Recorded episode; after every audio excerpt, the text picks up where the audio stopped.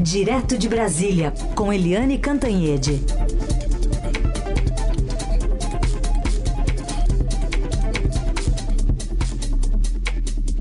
Oi, Eliane, bom dia.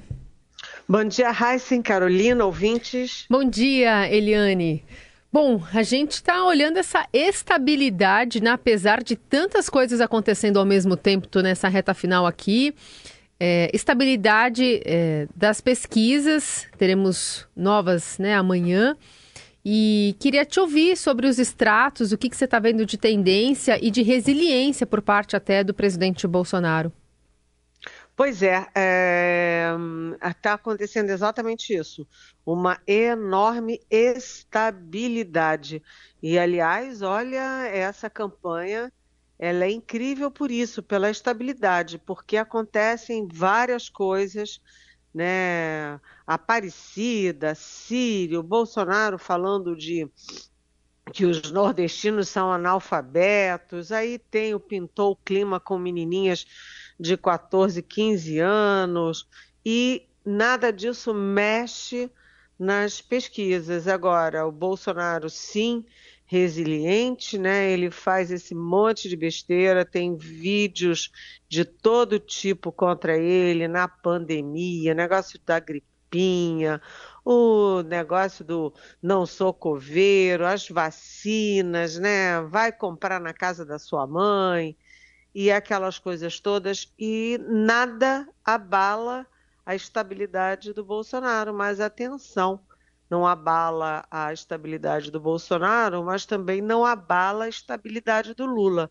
E é o Lula que se mantém sempre na frente. Quando a gente olha a pesquisa Datafolha, a pesquisa é, IPEC, a pesquisa IPESP, a Genial Quest, a Poder Data, todas as pesquisas, exatamente todas, dão o Lula na frente, com uma margem de, de diferença ali em torno de 4, 6, às vezes um pouquinho mais, e seis pontos, né? Quatro pontos, seis pontos, uh, sete pontos e, e agora, há cinco, seis dias da eleição, é muito difícil o Bolsonaro tirar essa diferença. Por quê? Quatro, cinco, seis, sete pontos de diferença são muitos milhões de votos. Você não vira isso de uma hora para outra. Agora, o que eu achei é, interessante é que as pesquisas que foram a campo é, ontem e hoje, ou anteontem e ontem, é, já eram para captar algum efeito do, do, das granadas, dos tiros de fuzil do Roberto Jefferson, que é super aliado, sim, do Bolsonaro, que usou das, é, das várias é, dos vários incentivos do Bolsonaro nessa política de armamento da população civil, mas aparentemente isso não fez nenhum efeito, nem contra Bolsonaro, nem a favor de Lula. Eles não estão tirando votos uns um do outro. E é, bem, é curioso, mas vai mostrando para gente que na reta final, reta final, Lula continua é, estável e na liderança. Bom, Eliane, reta final agora, olho em Minas, que sempre é um voto muito disputado, mas no Rio também. Por, por que esses dois estados estão na mira agora? Bem, Minas é super decisivo, porque toda eleição, Heisen, quando a gente termina a eleição, que a gente compara os votos de Minas, eles correspondem aos votos do país, porque Minas é assim, vamos dizer, um resumo do país. Uh, quando você olha o Nordeste de Minas, ele é o Nordeste do país. Você olha o Sul de Minas, ele é mais o Rio de Janeiro. Quando você olha o Oeste de Minas, ele é centro-oeste. Então ele reproduz o país e tem aquela aquele fato histórico que não é lenda de que todo presidente que ganhou as eleições ganhou em Minas. Então, uh, o foco está muito em Minas.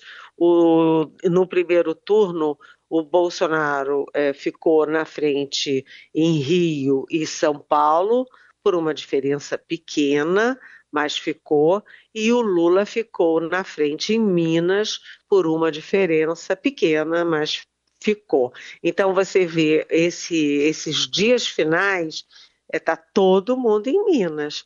Você olha, por exemplo, o, o eu vou citar o vice-presidente do Bolsonaro, da chapa do Bolsonaro, que é o general é, Walter Braga Neto. Ninguém fala no Braga Neto a campanha inteira, né? Você praticamente não ouviu falar do candidato a vice do, do Bolsonaro, Braga Neto, mas ele está em Minas Gerais. Ele ontem foi a quatro cidades de Minas, inclusive Patinga, que é uma cidade grande, né, cidade média grande, e hum, fez comício, fez é, passeata, é, se encontrou com prefeitos, secretários é, e empresários. Né? Uh, hoje ele continua lá, o Bolsonaro vai a Minas hoje, né? vai estar tá lá hoje com o Braga Neto. É, e, aliás, quem é que estava em Minas ontem? O Luciano Hang, aquele que eu sempre digo que se veste de periquito, porque ele põe aquele terno verde, fica parecendo um periquitinho. E ele estava lá, ele é o dono da Ravan, ele é super bolsonarista, né, tem ideias bolsonaristas, comportamentos bolsonaristas, um linguajar bolsonarista e ele está em Minas se reunindo com empresários do Estado. É, também é, a Michele Bolsonaro, a Damares Alves, todo mundo em Minas Gerais. E a campanha do Lula também foca em Minas, né? Porque é super, super importante. Agora, é, quando a gente vê os dias finais, quinta e sexta. Quinta, que é amanhã, é aniversário do ex-presidente Lula. Né? Aniversário, ninguém sabe até agora onde é que ele estará mas Rio de Janeiro fará uma grande manifestação pró-Lula, saindo da Cinelândia, que é a icônica Cinelândia, e uh, o Bolsonaro passa no Rio quinta e sexta, porque sexta tem o debate da Rede Globo e o debate da Rede Globo é historicamente eleição atrás de eleição considerado o grande debate da campanha né? Tanto que o Lula, é, essa semana, tirou três dias para descansar, né? Ele não está fazendo corpo a corpo, comício, passeata, ele está só gravando programa de televisão, gravando live, é, enfim, porque ele precisa estar tá antenado, até para não perder o tempo, né, gente? Como uhum. ele perdeu é, no último debate. Então, é, o Rio vai ser assim o último, o último destino. Mas o Bolsonaro ainda tem um evento grande no Rio, que é a, a partida do Flamengo no sábado, que ele quer que seja apoteótica. Hum. Eliane Cantanhede, tem dúvidas aqui de ouvintes sobre um personagem que entrou de vez aqui para essa reta final da eleição, que é Roberto Jefferson. Ontem o ex-deputado voltou a atacar a ministra Carmen Lúcia uh, né, durante uma audiência de custódia, disse que, que queria pedir, na verdade, desculpas às prostitutas, né? Fez uma comparação ali, de novo, muito eh, agressiva, muito desrespeitosa com a ministra da corte. Ele estava em prisão domiciliar, voltou para o regime fechado exatamente por conta dessas ofensas à ministra. E aí, é, as perguntas do ouvinte, por exemplo, a Cibele Brito, vai no seguinte sentido. Recebi mensagens comentando que esse episódio de Roberto Jefferson é cortina de fumaça para ocultar a questão do congelamento dos salários mínimos e aposentadorias que o atual governo pretende fazer, que é uma, seria a segunda facada, uma facada de 2022. E tem uma outra questão vinda de um ouvinte rico, Eliane, o Roberto Jefferson não está falando com o Bolsonaro que fez com o Lula, tentando implodir a campanha dele? E outra coisa, já não estava na hora desse senhor estar preso e expulso da política? Seus pares são tão lenientes assim? Sem contar que a direita está empurrando o Roberto Jefferson e o PTB para Lula, para o PT, e o inverso também está acontecendo. A gente conversou agora com a Haddad, o candidato aqui para São Paulo, tentando colar de novo PTB e Roberto Jefferson ao candidato Tarcísio de Freitas também. Oi, bom dia, Sibeli, bom dia, Rico, ótimas perguntas. Olha, na verdade, quando você tem um, uma coisa horrenda, horrorosa, como um sujeito jogar granadas e dar tiros de fuzil, aliás, é, 50 tiros de fuzil é, contra policiais federais, é, tem muita teoria da conspiração, tem muita fantasia, é, tem muita, é, vamos dizer assim, é, imaginação funcionando. Mas o fato objetivo é que o Roberto Jefferson vem numa crescente aí de ódio por todo mundo, ódio pela política, é, e ele vem se decompondo, inclusive psicologicamente. E o partido dele ele junto, porque o PTB não conseguiu o número mínimo, né, as condições mínimas para sobreviver. Tanto que o PTB vai acabar, está acabando e vai se fundir com o Patriotas. Como o Patriotas teve mais é, deputados, elegeu quatro, e o PTB só elegeu um, isso significa que o Patriotas vai engolir o PTB, ou seja, Roberto Jefferson na cadeia e o PTB acabando, né? Então, o que que aconteceu ali? Aconteceu sim que o Roberto Jefferson resolveu atacar a Carmen Lúcia daquele jeito, cavou uma nova prisão, recebeu os policiais a bala com granadas, é, e isso evidentemente, ostensivamente, é contra o Bolsonaro, porque o, o Roberto Jefferson foi quem implodiu uh, ali naquele momento o governo Lula e o PT com a denúncia do mensalão. Né? E agora é inequívoca né, a vinculação dele uh, Roberto Jefferson com o Bolsonaro e a, a, visibilidade que ele deu à política de armas, à apologia de armas que o Bolsonaro faz. Então, é ruim sim para a imagem do bolsonarismo, cada vez mais identificado com armas, com violência, com ameaça ao Supremo, às instituições, com misoginia, com agressão às mulheres. Então, isso fica, aumenta o carimbo negativo do bolsonarismo é, na reta final da campanha. Então, é, é um efeito político importante, sim. E o resto de que seria é, para ser uma nova facada, seria é, são suposições. Tudo bem. Rapidinho aqui, já estamos no finalzinho, mas Eliane, o que, que dá para falar dessa reta final com o papel das mulheres com muita visibilidade e dos vices também? Os vices estão mais na deles, mas também estão trabalhando.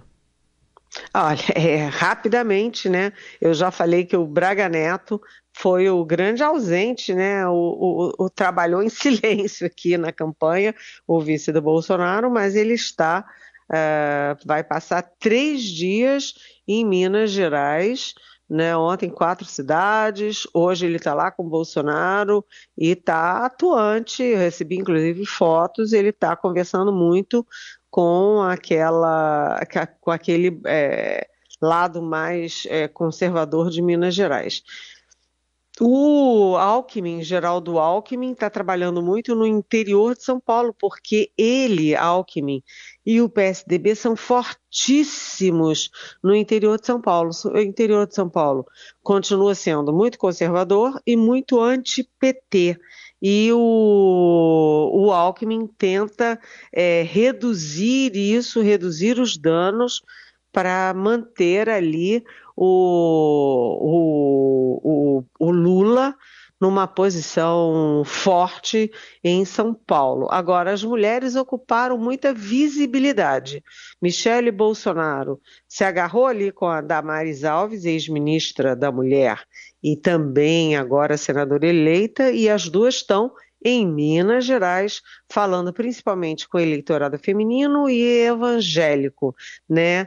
A Janja é, trabalha muito pesquisando a internet, inclusive foi ela que descobriu o Bolsonaro falando de prostituição é, é, maldosamente, criminosamente em relação às duas meninas venezuelanas.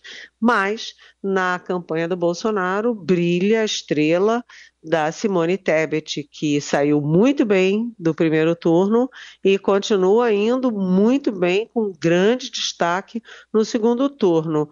Né? E a Simone Tebet está com Marina Silva, que pode ter tido pouco voto, mas ela é um ícone, inclusive internacional, na área do meio ambiente. As duas, Simone e Marina, são complementares. E a própria Marina já disse: uma é agronegócio, a outra é meio ambiente. Uma é evangélica, a outra é católica. Né? Então, uma é branca, a outra é é, negra, então elas se complementam muito e têm sido muito atuantes na campanha do Lula. 929.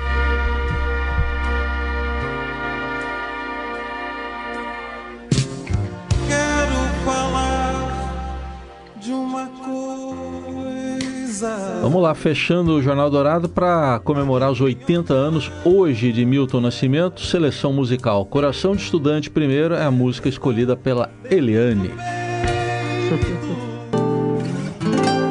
Debulhar o trigo, recolher cada. Cio da Terra, a escolha da Carol.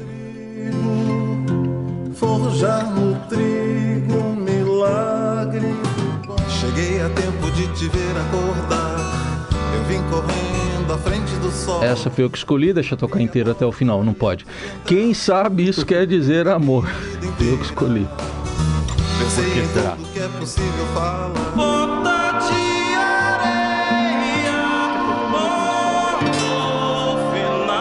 Igor Miller escolheu Ponta de Areia.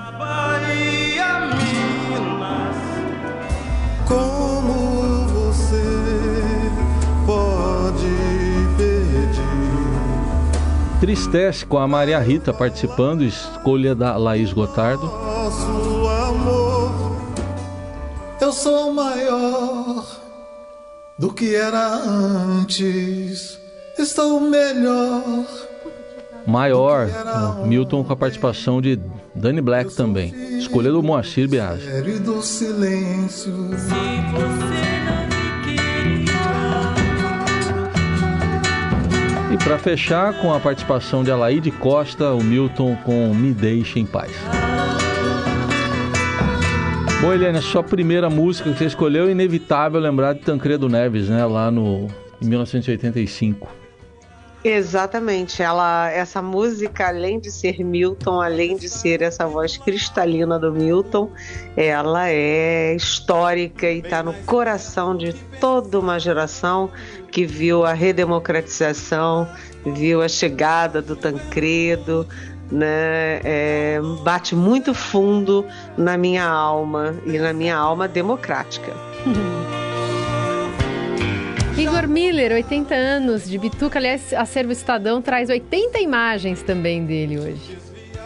O que falar deste gigante, desse quase santo, né? O, o Jorge Luiz Borges, que também era um santo, escritor argentino, falava que algumas pessoas surgem na história da humanidade é, tão fora, tão, parece que estão tão acima da realidade cotidiana, simplesmente por se manifestar como são, que eles devem ser considerados como santos, ainda que a igreja não considere como santo. Borges é um, né? Ele fala muito do, do filósofo holandês Bento de Spinoza, e quando, ele, quando eu li o Borges falando isso, a primeira imagem que me vem é o Milton, né? O Milton sempre com muita leveza desce e fala, né, e canta, e, e, ele fala através dessa voz tão incrível, com um range tão peculiar, parece mesmo uma coisa divina, parece mesmo um santo, uma santidade que tá aí há 80 anos iluminando a nossa, a nossa experiência na Terra e mudando a vida das pessoas. Eu falo isso porque o Milton muda muito a minha vida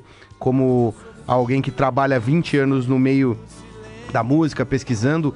A minha aproximação com música brasileira depende do Milton é, desde criança, né? Se, me, se afirma quando eu muito impactado olhando a, a capa, né? A contracapa do, do Caçador de Mim, uhum. tem aquela mão a mão, eu acho que a mão dele mesmo, assim, era muito impactante para mim olhar aquela imagem de uma mão muito grande. E depois, já na fase, no começo da fase adulta, é, entendendo o que é a música brasileira, começando com o Clube da Esquina, que é um dos discos mais importantes na minha formação musical, que inclusive o Capelas e eu tivemos o privilégio no começo do ano falar só sobre o Clube da Esquina, sobre os 50 anos dessa obra é, seminal do Milton, do Loi, de toda uma, uma geração. E o Milton é esse cabeça de tudo isso e que privilégio a gente poder é, conviver no mesmo período que Milton Nascimento. Quando você foi embora. Bom, e é com essa deixa. Vamos para a travessia para o Igor Miller, para programação musical. Eliane, obrigada por hoje. Amanhã a gente volta a se falar. Que seja mais leve o dia também. Beijão, Tchau. bom dia para vocês. Beijão, Igor. Beijo, Lili. Minha casa. Programação musical entregue então pro Igor Miller. Amanhã a gente está de volta a partir das seis com mais uma edição do Jornal Eldorado. Boa quarta, feliz quarta. E não resisto, muito tenho pra falar.